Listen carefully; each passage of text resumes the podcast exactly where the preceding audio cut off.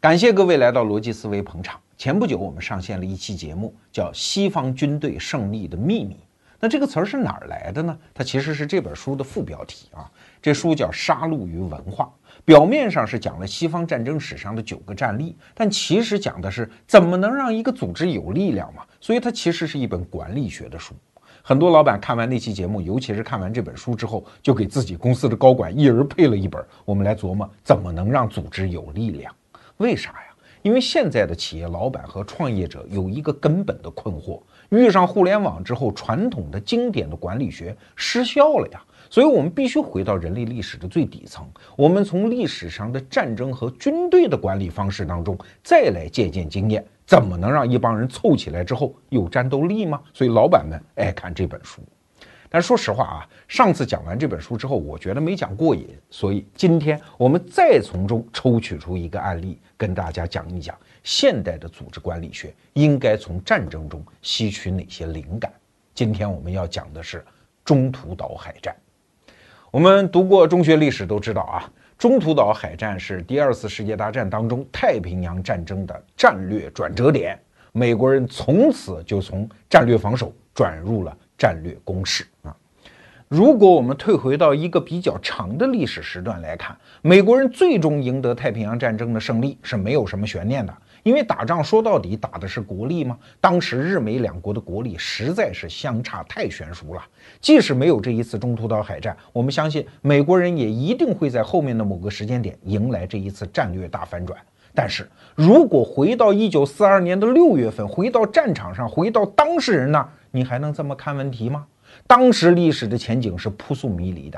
你想想看，就在几个月前，一九四一年的十二月份，日本人刚刚偷袭完珍珠港，美国的太平洋舰队那是损失惨重啊。虽然航空母舰没有损失啊，但是紧接着到了一九四二年的五月初，双方又打了一次珊瑚海海战，各自损失了一艘航空母舰。你想想看，一个大胖子损失这么一点，和一个本来已经被打残的又损失一艘，这就意味着双方海军在太平洋战场上的实力对比又进一步被拉大。请注意啊，这个时候日本海军联合舰队如果时间就停止在这儿，它是世界海战史上一支唯一没有打过败仗的海军。啊，此前打中国甲午海战，人家赢了；一九零五年打俄国人又赢了，现在打美国人还是赢了。他这个时候是如日中天啊，正好在峰顶上。所以你如果回到一九四二年的六月份，你有把握说美国人一定赢吗？哎，不好说嘞。那好，就让我们回到中途岛战役的第一个瞬间，那是一九四二年的五月二十九号，日本海军联合舰队是倾巢而出啊，浩浩荡荡，黑压压一片就够奔中途岛而去。一共多少船呢？我给你算算啊，是八艘航空母舰，十一艘战列舰，二十三艘巡洋舰，六十五艘驱逐舰。如果再加上其他的什么潜艇啊、补给船呢，一共是三百五十艘战舰。那这次出行的规模有多大？到那个时候为止，它是日本海战史上最大的一次出兵啊！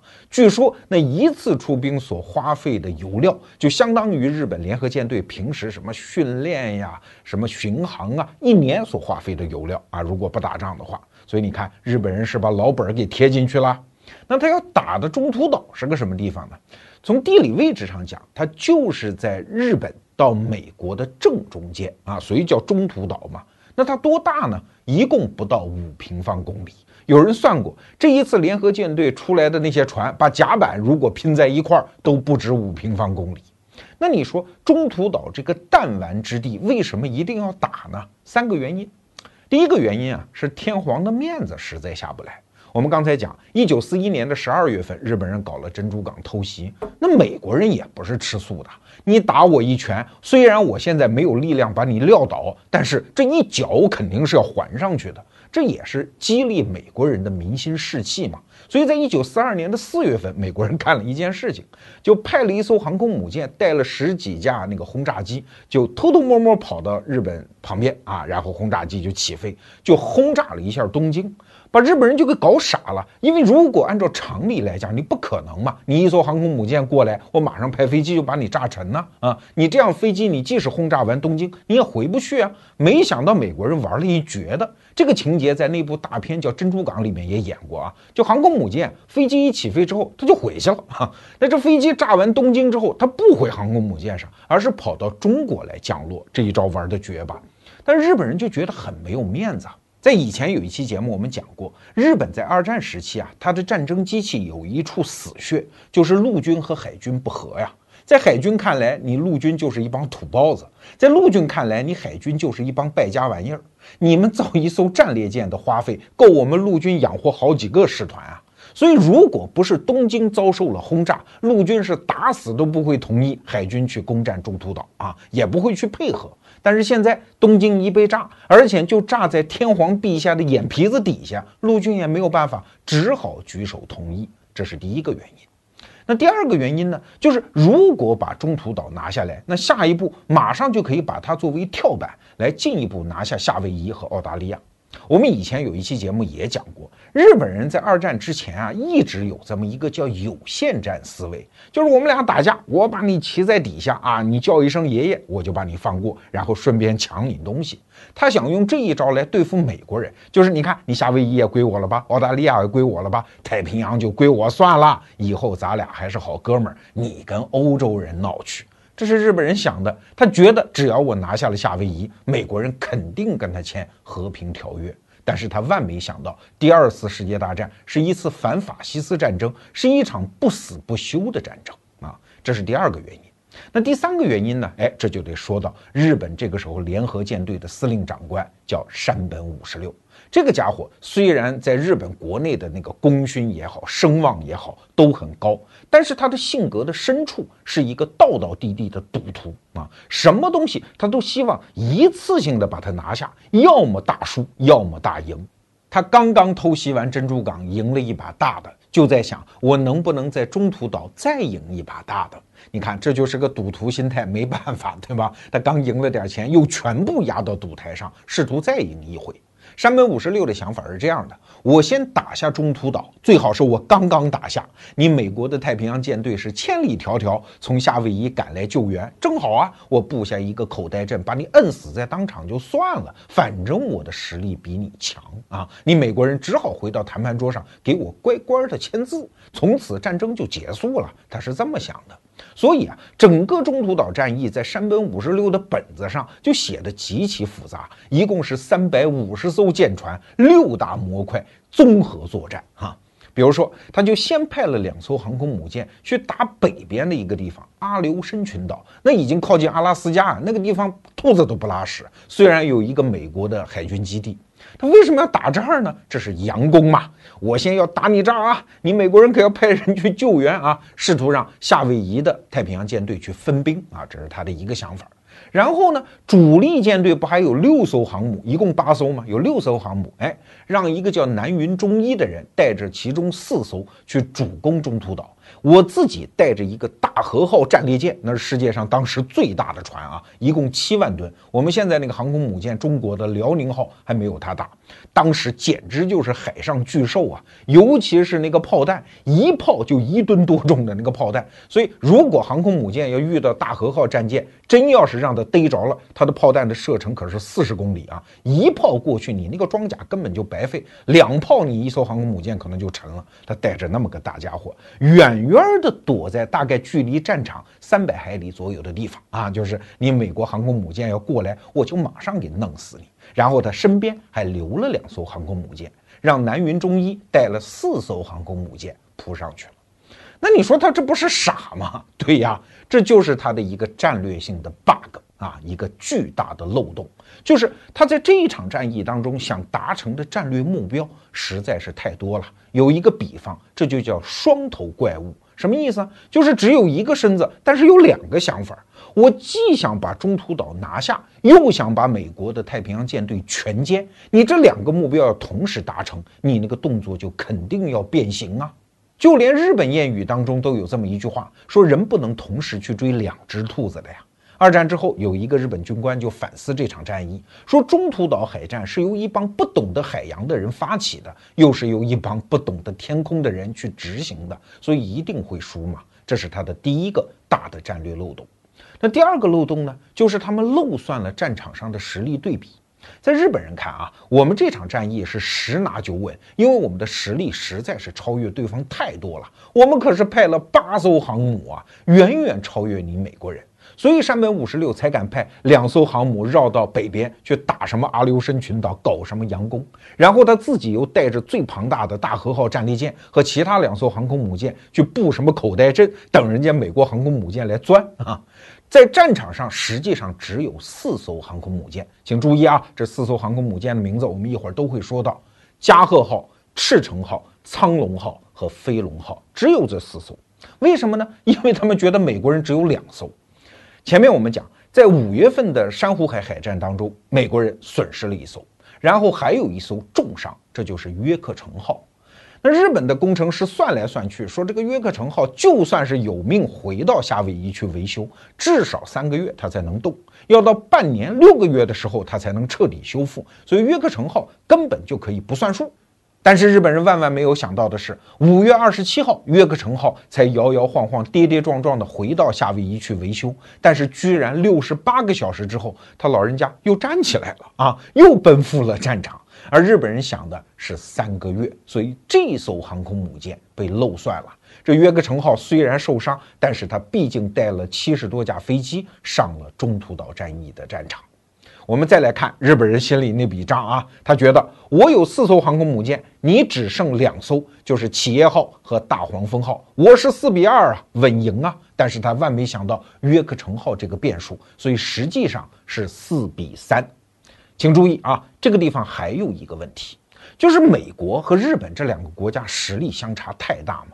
日本人搞一架飞机，宝贝的不得了，各种维护，各种爱惜啊。所以实际上，日本一架航空母舰上所舰载的飞机是非常少的。而美国人呢，家大业大，败家子儿嘛，随便装啊，装满为止。所以，美国一艘航空母舰上的舰载飞机比日本人要多得多。所以，虽然战场上实际上是四比三，而如果从舰载机这个角度来看，双方差不多都是三百多架飞机。那日本人的第三个漏洞呢，就是你这一整套计划必须有一个前提，那就是美国人都是傻子，他必须按照你日本人的所思所想来行动，你日本才打得赢。你这不是开玩笑吗？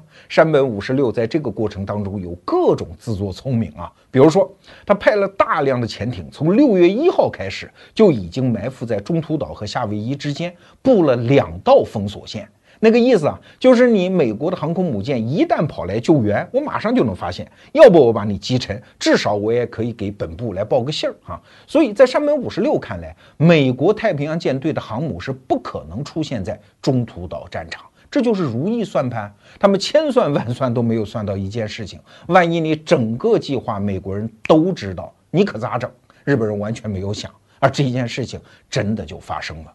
这是世界情报战历史上一个非常著名的例子，很多朋友都知道啊。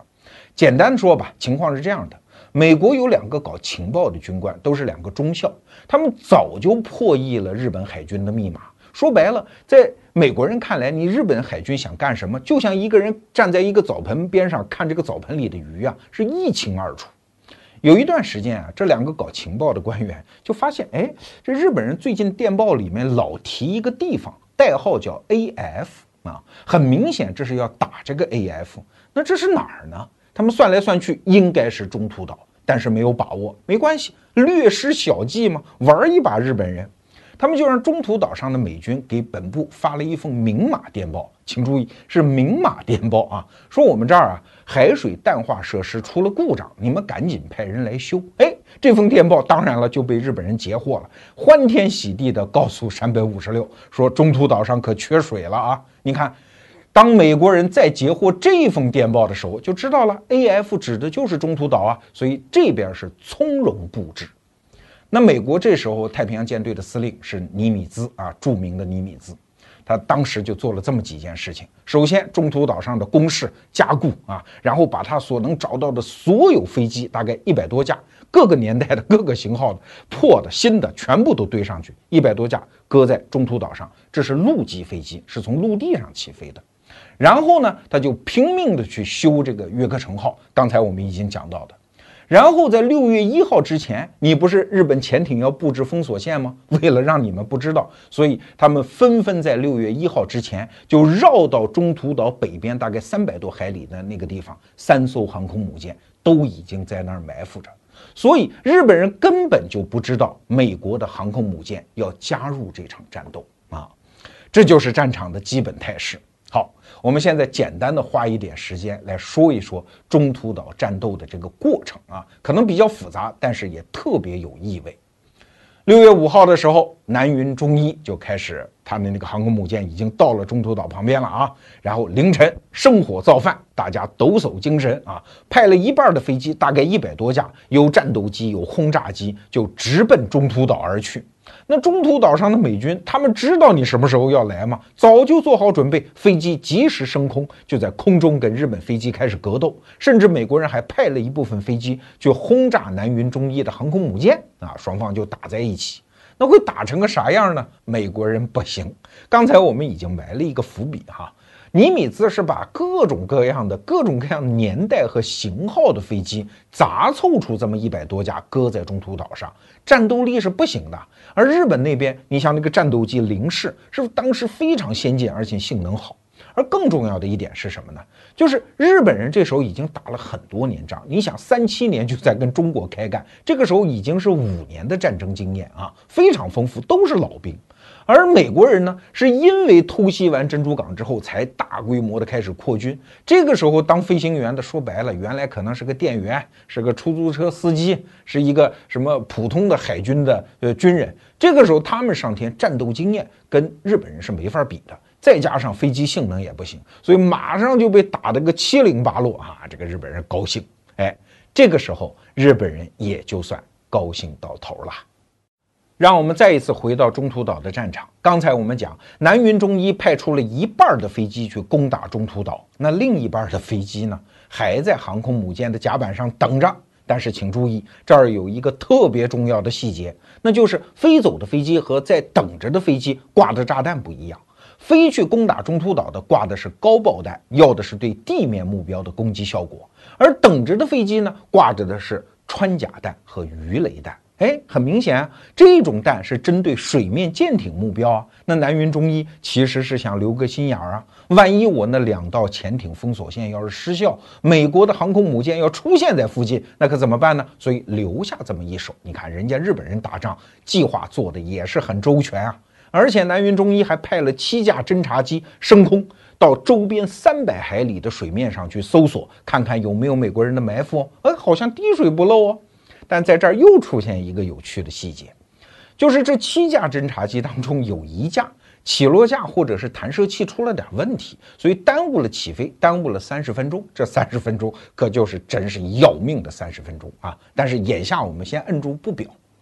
那南云中一现在看哟，好，中途岛上的美军飞机还敢起飞来轰炸我们啊！虽然也打不过我们，然后打打打打打打，打着觉得这个苍蝇轰啊轰啊很烦人。说我这儿反正还有一半飞机，眼瞅着也没有什么航空母舰，这么的吧，换炸弹，那把穿甲弹和鱼雷弹都换了，换成高爆炸弹也起飞就干，一下子干下来就完了嘛！哎，所以就换。这刚换到一半儿。我们刚才讲的那个迟起飞的侦察机突然报回来一个信儿啊，说我好像发现了美国的舰艇，哎，好像还不少哎。要知道那个时候啊，日本的飞机虽然性能并不差，但是它在电子设施上照美国人和差很远啊。美国人早就用上雷达了，而日本人呢还只能靠双眼进行搜索，那当然效果差得很远嘛。可是这个消息报回来之后，南云中一可就为难了，因为他判断不清楚敌情啊。如果对方仅仅有一些普通的水面舰艇，什么巡洋舰啊、驱逐舰，那都不怕，因为你离着两百多海里，你过来的时候黄花菜都凉了嘛，正好你过来我弄死你。可是如果对方有美国的航空母舰呢，人家飞机过来可就是眼不浅的事儿哈，那我完全就不能等。你再回头看一眼你甲板上那些飞机，正好换炸弹换的半半拉拉的啊，有的已经换上了高爆弹，有的还是挂上原来的鱼雷。那请问，我到底是继续换回去鱼雷，我来攻击美国的航空母舰呢，还是现在赶紧换上高爆弹去攻击中途岛呢？这话说的有点绕脖子啊，你听得懂就这意思。反正他面临一个选择，他什么选择？他说：“停，谁都别换，扎着手给我等着。我现在再给那个侦察机发电报，你倒是找找看，前面到底有没有美国人航空母舰。”过了好一会儿，这飞行员终于把信儿抱回来了，说：“有哎，有一艘哎。”南云终于说：“坏了，那有一艘。”他这时候就特别为难，因为又耽误了一段时间。这个时候他又增加了一个难题，什么？就是第一波去轰炸中途岛的那些飞机回来了，回来的时候都没有油了，没有油在天空中盘旋。如果这个时候你不把这帮飞机收回来，它就全部扑棱扑棱得掉海里，下饺子一样。南云忠一心疼啊，日本人穷嘛，哪承受得了这个损失？这个时候南云忠一有两个选择。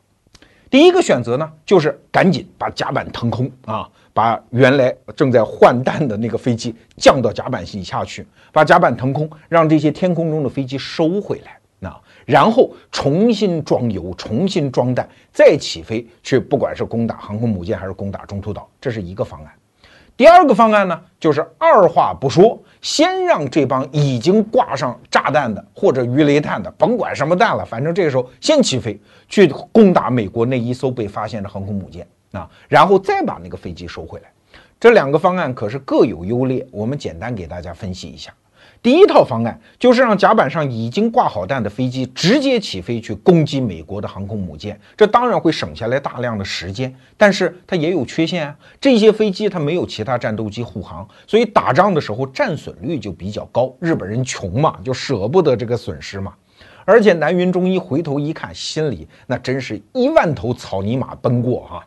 就是我干嘛刚才倒霉催的让他换炸弹呢？现在这帮飞机上挂的可是那种高爆弹，对航空母舰的攻击效果并不好啊，所以心里就纠结。这第一套方案，那第二套方案呢？是不是先把天上飞机收回来？你想这是一个多么复杂的组合动作？先把甲板上已经挂好弹的飞机降下去，降到。舰舱里面的飞机库，然后把甲板腾空，把飞机一架一架的收回来，然后再一架一架的加油和挂弹，前前后后大概需要两个半小时。这个时间我耽误不耽误得起呢？南云中一心里又没数啊。说白了，现在他面对两个选择：第一是承担飞机的损失，第二是承担时间的损失。他选谁呢？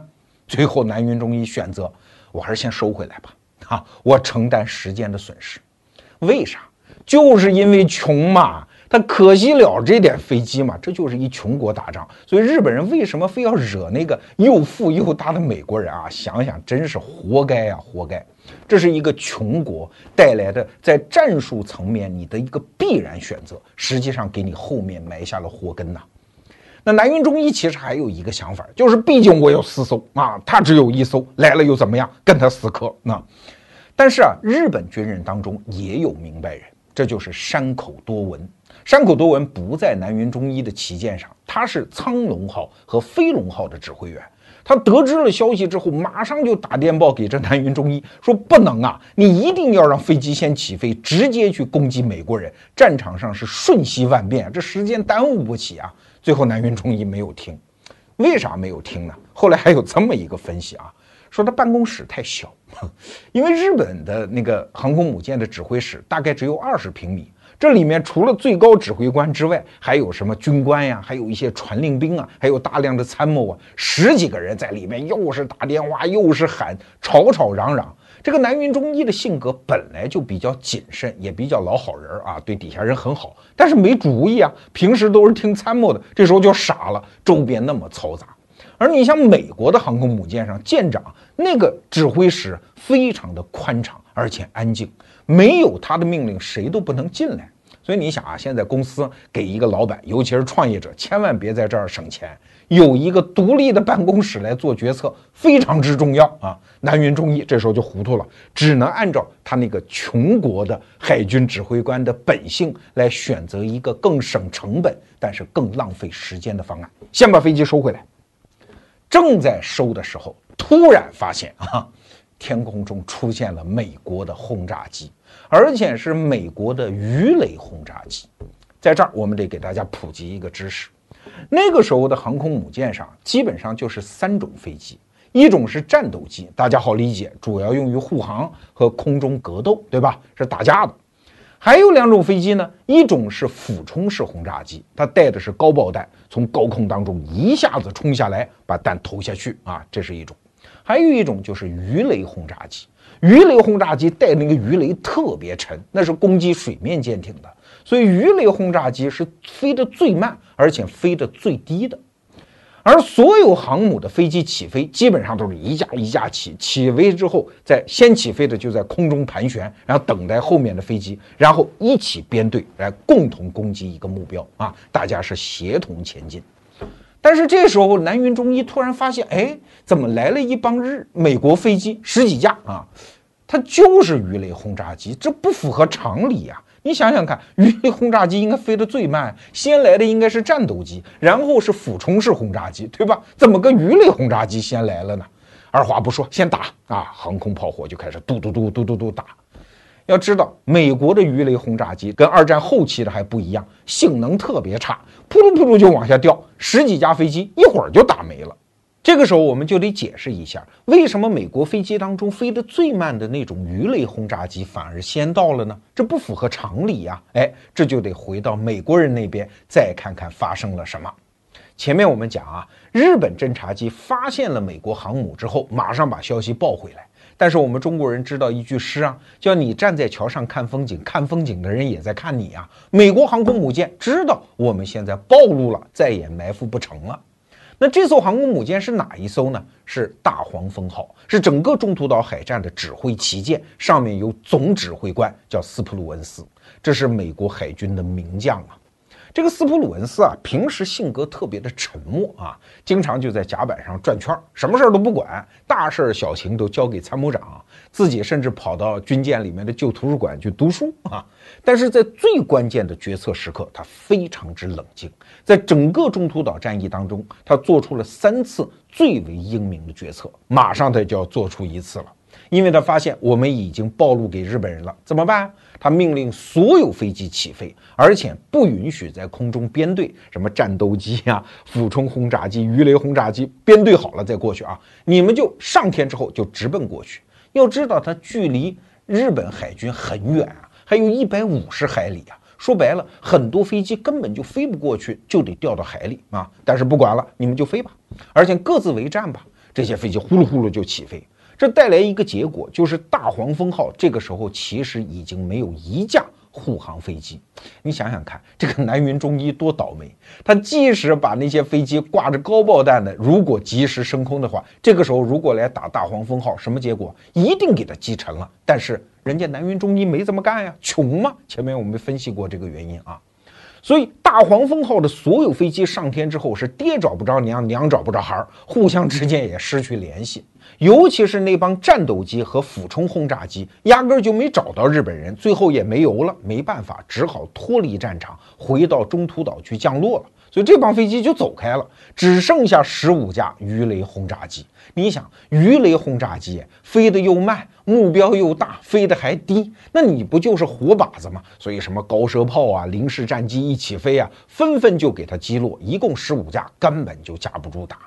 你再回到南云中一的视角一看，真他妈讨厌哈！来十五架这么个废物，刚打完之后，嘿嘿，又来了。这是哪儿来的？这是企业号上的鱼雷轰炸机 又过来了，一共是十四架，那就是打呗，反正你也打不过我们啊。美国人这手鱼雷轰炸机的质量特别次，一通打，打下来十架，有四架虽然后来也被打下来，但及时把鱼雷放下来了。要不怎么说他们次呢？这鱼雷啊。一个都没有爆炸啊！这十四架又报废了。刚打完之后，又来十二架，哪儿来的？约克城号上的十二架鱼雷轰炸机又来了啊！又是一通打，又是放了几个鱼雷，一个都没中啊！在整个中途岛海战当中，美军的鱼雷轰炸机一共放过九个鱼雷，没有一个打中的啊！所以也真是倒霉催的。那你说这美国人不是输了吗？你还说斯普鲁恩斯什么名将，这不胡扯吗？这浪费国家财政啊！啊，哎，你不要看这几十架鱼雷轰炸机全部葬身大海，但是它起到了一个作用，什么？就让日本人全部在忙活这低空的鱼雷轰炸机。他所有的零式战机起飞之后都在打靶呀，啊，打电子游戏啊，打得很高兴。他忘了，人家剩下来还有两艘航空母舰上的俯冲轰炸机还没来嘞。这就是企业号和约克城号上的俯冲轰炸机啊。先到的是企业号上的，一共三十七架。约克城号的后来也来了啊。这俯冲轰炸机是在高空啊，一看你们都在低空忙活，一个跟头就栽下来，然后就拼命放炸弹。你再看看日本航空母舰上什么状况？大量的飞机，还有什么雷管各种各样的鱼雷、高爆弹，全部堆在甲板上。而且日本人还是那个原因穷嘛，它不像美国航空母舰，甲板全是钢铁的，它甲板是木头的啊。因为你想，日本它所有的原材料都要进口钢铁，好金贵的啊，得用在刀刃上呀，所以不舍得铺甲板用钢铁，全部是木头，所以那种穿甲弹一下子就能把它击穿。你想，飞机机库里的飞机也是刚挂上炸弹的，这一炸根本就不用美国人几颗炸弹，它自己就开始炸。用不了几分钟时间，赤城号和加贺号就全部报销，两艘航空母舰就这么没了。那剩下来还有两艘，一艘叫苍龙号，一艘叫飞龙号，就是我们前面讲的山口多文指挥的。那剩下来的约克城号的那个飞行员到了之后，一看，哟好，这两艘已经完蛋了哈，就转而去攻击苍龙号。一会儿苍龙号也沉了，三艘都没了啊，最后还剩下一个叫飞龙号。山口多文就在飞龙号上，而山口多文真不是白给的。说既然已经这样，那就拼了吧！命令所有飞机起飞，你不要护航了，你就直奔去找美国的航空母舰去。后来就找到了，找到哪儿了？就是已经被打得半残的约克城号。最后日本飞机是把约克城号当场给炸沉啊！但是飞龙号自己最后也被炸沉。山口多文这个人真的是好可惜啊！他是日本海军当中为数不多的明白人。原来他还留学过美国哎，是普林斯顿大学的毕业生啊啊，那生活也是非常洋派的，而且这个人非常具有国际上的那种战略眼光，在日本海军内部他是公认的山本五十六的接班人。但是就是这个人，最后看着自己的母舰下沉，也是毫无办法。最后啊，他把自己的军官帽交给了自己的一个手下的士兵，说：“如果你能逃得出去，把这个帽子交给我的夫人。”然后他就叫来了飞龙号的舰长。他是总指挥官啊，叫来了舰长，说：“你看，这个月亮如此皎洁啊，我们两个人一起仰月沉水可好啊？”哎，大家就随着他沉入了海底。这就是山口多文。那再回到美国人那儿，美国人那个斯普鲁恩斯这个时候又做出了一个极其英明的决定。他说啊，哦，已经打沉了四艘航母了，是吧？那应该乘胜追击啊。他手下很多参谋都这样建议。这斯普鲁恩斯说：“算了，都累了，不打了，歇了吧。”就把飞机 全部收回去了。这个决策无比正确。为什么？我们前面讲的山本五十六带着大和号和两艘航空母舰正在外面等着呢。一场战斗，我先损失四艘航母有什么关系啊？我只要能在后面的战斗中还能够歼灭美国的太平洋舰队，我仍然是先败后胜，反败为胜，仍然是个胜啊。但是他万没想到，美国人斯普鲁恩斯不跟他玩了啊！我回家睡觉去，你自个儿在那玩吧。而且两天之后，斯普鲁恩斯又做出一个重要的决定，说不要听那些参谋的，什么宜将胜勇追穷寇，我们回夏威夷去吧，不打了。这就像是一个股票高手，在六千点的时候把所有重仓股票全部抛掉，钱是落袋为安。在美国人这边，中途岛战役就这么结束了。日本人是损失惨重，第二次世界大战太平洋战场上的转折点从此就落定了。那后面的事儿我们简单交代一下啊。山本五十六回到国内之后，日本人干了什么呢？在全国范围内封锁消息，告诉国民的是我们赢了，我们在北边的阿留申群岛，我们干翻了美国的一个海军基地啊，告诉是大捷，而实际上是大输嘛。但是回来的这些海军士兵们知道怎么办呀？那就封锁呗。比如说伤员就隔离治疗，而且这帮医护人员说白了啊，在日本那种军国主义思想下，对这帮伤员还特别的不客气，甚至对他们进行羞辱。那那些没受伤的和军官士兵怎么办？一起派到南太平洋的岛上去驻岛去。说白了就是当炮灰啊！而且这些人永远不许回国探亲，永远不许给家里写信。说白了，整个国家做出来的决策，最后谁买单？最底层的士兵来买单。那其中有一个人就是南云忠一啊，这个人没有勇气说我也死了吧，他没死。没死之后，那么高的职位怎么办呢？后来就派他去驻守。我们现在都知道塞班岛啊，我们中国人经常去旅游，在驻守塞班岛。后来美国人打下塞班岛的时候，南云忠一自杀身亡。而关于中途岛的故事，是他在很久之后才跟别人讲起，当时是怎么怎么败的。这个问题在日本一直是被严密封锁消息的。所以你看，军国主义它的本性是多么的残忍。我们再来复盘一下整个中途岛海战。虽然从长城来看，美国人的国力占了绝大多数的优势啊，而且越往后看越是这样。你想，中途岛海战打完之后，日本人损失什么？首先，三百多个飞行员，这都是非常有经验的，后来就生产不出这样的飞行员了。我们本期节目的策划人也是逻辑思维的铁杆会员啊，叫宋家泰先生，他就跟我讲说，他有一次啊，在中国的飞机场上看过我们的那个战机歼十飞机起飞，旁边的军人就跟他讲，就这飞机啊，就起飞这一次啊，我告诉你，二十六万。啊，因为战斗机这个东西，它飞行时间是有限的，设备折旧的非常厉害，而且要耗费大量的航空燃油，所以飞一次就二十六万。所以要培养一个合格的飞行员是极贵极贵的，有那么一个说法吗？一个合格的飞行员培养出来之后，他花费是相当于跟他体重一样的黄金啊。那日本三百多个飞行员就此没了，剩下来飞行员是一代不如一代，剩下来最后的甚至飞行几个小时的训练就已经派上战场，那只能搞什么神风特工队了，对吧？所以日本人这方面损失压根儿就没法弥补，尤其是经济上，你怎么比？二战期间，美国人每个月就可以生产一艘航空母舰，而你日本人呢，在后来的时间里只生产过一艘航空母舰，这就是国力差别。另外，老百姓的素质差别也很大呀。日本人没有什么人会开车，他汽车工业压根儿就不发达。而美国人呢，恨不得人人都能开车。哎，平时看不出来，好像开车只是享受，但是一到打仗的时候，美国人一旦征兵，所有这些士兵都具有机械学的基本知识，所以把他培养成合格的一个航母上的操作员就非常容易。而日本人才是日渐凋零。什么是战争啊？战争是熔炉哎，这里面烧的就是金钱资源和人才。你在这方面比不过人家，你跟美国人起什么哄啊？所以在二战之前啊，美国就有一个人跟日本人讲说，不要跟我们美国人来劲。虽然刚开始你们会赢，但是在你们真打到美国人之前，我们一定会把你摧毁掉，因为我们的国力是你们想都不敢想。当然，说到这儿还不是我们今天想说的重点。你看这个铺垫也实在是太长啊。我们想在这儿提出一个问题。你不觉得我刚才在描述中途岛战役的时候，你会觉得美国人赢的也忒侥幸了吧？啊，这过程当中，你看你鱼雷轰炸机也不行，你无非是丢了一个诱饵，让日本人叼住了这个诱饵，然后用俯冲轰炸机才把人四艘航母击沉。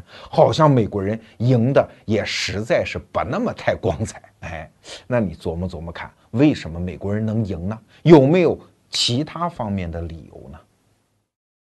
当我们回顾整个中途岛海战的过程，你会留下一个感觉，就是美国人实在是太走运了，而日本人实在是太点儿背了。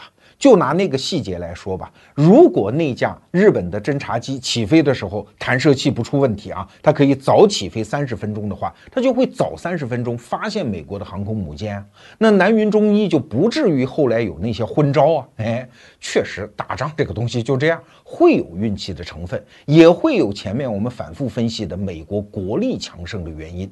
但是今天这期节目我们要讲另外一个原因，这不是我的发明啊，是这本书《杀戮与文化》的作者的研究。他说啊，在这场战斗当中，其实根本性上起到作用的是西方军队的那种个人主义。哎，打仗怎么能个人主义呢？军人不是以服从命令为天职吗？哎，你看看他的分析，我们来看几个细节。第一个细节就是密码是怎么被美国人破译的。我们前面讲是两个中校军官啊，这两个人什么人呢？一个人是留着一个飞机爆炸头，另外一个人呢是天天穿着踏拉板儿，就是拖鞋上班的。这样的人在日本军队当中是绝对不可能存在啊！你一定要军容整肃，穿衣服非常整洁，非常遵守军纪的人才能在日本军队中混下去。而在美国军队当中，哎，他就会允许这种嬉皮士一样的人物在那儿存在着。反正你是搞情报的吗？你想破译密码，这是一个多么复杂的工种！它不光是对人的智力有要求，对训练有要求，还要求他的想象力足够奔放。要破译一个密码，他得调动他的社会学、哲学、数学等等各个方面的知识。当然，更重要的就是想象力。在严格的军纪的约束下，是不可能有想象力的。所以，美国人的个人主义在破译密码当中，你能说没起到作用吗？这是一个例子啊。还有第二个例子，请注意我们前面讲的那个非常重要的因素，就是约克城号及时的六十八个小时就修复了。你想想看，这怎么可能？这违背常识吧？一艘已经被打得半残的航空母舰，现在回来维修，那首先得勘测吧，哪儿有毛病，然后设计一个总图，再配置工人上去修，对吧？可是美国人没这么干呢。那个约克城号缓缓地驶进港口的时候，尼米兹上将这个时候已经带领一千多名工人就在码头上等着了。这边一靠岸，工人们就已经拥上去修。什么蓝图，什么图纸，还设计，哪有那个时间？逮着什么就修什么吧。什么木匠、铁匠、焊工就一起上，大家是分头各自做出自己的决策啊。当然不是说尼米兹没干活了，他也在试图想办法来了解全局的情况。但是核心的修理的决策就是由每一个工人来做出来的。那么多把电弧枪，就是电焊工啊，耗尽了整个珍珠港那个城市的用电，那个居民电都停掉了，就在这儿修，修了六十八个小时之后，这艘船果然就可以晃晃悠悠的出港了。最后一个修理工下船是在什么时候？是出港之后派摩托艇把他给接回来的，这才造成了这个奇迹。约克城号带着七十多架飞机出现在了战场上。所以你看，这不是个人主义吗？这难道是集体主义可以带来的一种工作效率吗？那第三个因素就是在整个中途岛海战当中，你看美国军人的那个表现啊，从军官到士兵，他你不能说他不守军纪啊，打仗非常之英勇。因为日本人一直有一个概念，说美国人呢都被惯坏了，生活条件太好，家家有大房子，开车，这种人一定怕死。他万没想到，美国人的英勇是大大超出了日本人的想象。但是他们的英勇是另外一种英勇啊，就是我可以在战场上随机做出我自己的决策。比如说，美国指挥官斯普鲁恩斯在给他的飞行员下命令的时候，就是一句非常简单的话：用强有力的消耗战术来尽可能多的消灭敌人的有生力量。哎，你这叫命令吗？一点技术含量都没有，一点细节上的指导作用都没有。那战场上靠什么呀？就靠士兵自己的临时决断。你看我们前面讲的那个例子啊，当美军的俯冲轰炸机的飞行员看到加贺号和赤城号已经起火冒烟了，那就不打了，让它自己沉了呗。我们再去寻找其他的目标。所以后来的苍龙号和飞龙号是这么着被美军飞行员的临时决策给击沉的。我们再来看指挥员这一部分，斯普鲁恩斯这个人，他跟你讲什么作战条例，什么操作规程，什么一定飞机上去一定要编队，哪有那个事儿？临时做决策，当然他也不是胡来。你再反过头来看日本指挥官，他们原先做好了一个战术规划，那就不能变喽，一切都要按规矩来哦。我们举个简单的例子哈。比如说山本五十六，如果没有想到我一定要等在后方给美国人来一个大包抄，如果你把大和号战列舰直接开到中途岛战场，你那个战列舰上九门主炮，哎，每一个炮弹都是一吨多重啊，你一通轰，中途岛就轰平了，哪还有什么飞机，还有什么跑道啊？那后来南云中一什么飞机反复起降啊，什么反复换炸弹呀，这些破事儿就压根儿都不会有。胜利也许就掌握在日本人手里，但是不行啊，人家山本五十六在出发之前，他有一整套战略规划呀，这个规划是不能变的呀，这就是日本人的死心眼儿。后来山本五十六就是因为死于他实在太掌握精确的时间了，太守时了，所以密码又被美国人破译了，所以美国人后来就在他一次视察部队的过程中，正好你准点路过嘛，就准点在下面等着，就把山本五十六给打死了，所以他死也死在这儿。这就是日本军队作战的时候死心眼儿的地方啊！我们再讲另外一个例子，就是英国有一个元帅叫斯利姆，他是一九四二年的时候在缅甸让日本人给打败的，后来又在同一个地方把日本人给打败了。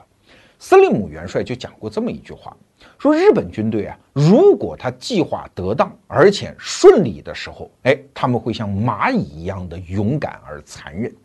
如果他们的计划被打乱，他们变得不顺利的时候，他们就会变得像蚂蚁一样的混乱。哈哈，这就是日本军队的一个特点。斯利姆后来还讲了一句很重要的话，说日本军队其实是真正的怯懦，他们不是勇气上的怯懦，他们是精神上的怯懦，因为他们从来不敢改变计划。这是大概的意思啊。哎。从斯利姆元帅的这段话里，其实我们就可以分辨出来，什么叫做集体主义带来的勇气，什么叫做个人主义激发出来的力量。这一点啊，我们逻辑思维节目以前讲过很多遍。西方军队的力量，它是自下而上组织起来的。每一个人，他不是为了一个抽象的所谓的美利坚合众国而战斗，他是为自己的生活方式而战斗，他是为了保卫自己的财产而战斗啊！这种战斗力一旦焕发起来，那是那种靠价值观输送、靠军国主义精神的培养而形成的战斗力，那是没法比的呀。最后这点时间，还是让我们回到现代商业环境下的公司管理问题啊。《杀戮与文化》这本书有趣就在于，它每一个字儿都在讲战争，但是每一个段落都能让你联想起来，我怎么能让我们这个公司化的组织像西方军队一样有战斗力嘞？他的很多回答跟大家的想法都不一样。以前有一期节目我们已经谈过。那今天回到中途岛战斗这本书，就告诉我们四个字儿，叫个人主义。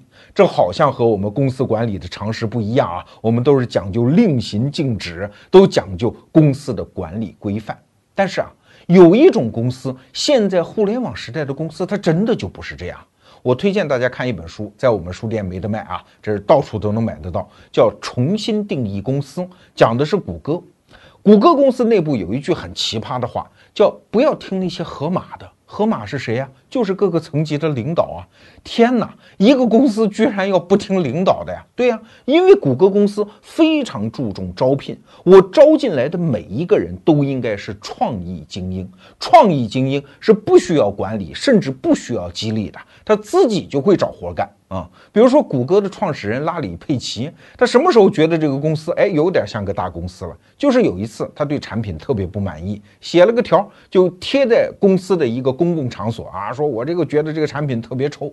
结果几个压根儿就不是做这个产品的程序员，哎，看老板为这个事儿发火啊，哎，觉得这个产品确实有问题。几个人一商量，就抽业余时间又做出一个新产品，而且都不是干这个事儿部门的人干的。哎，拉里·佩奇就觉得我们这个公司有点意思了。这就是谷歌公司时候起步时候的状态，而且这家公司是极其注意让员工之间形成那种非正式的交流。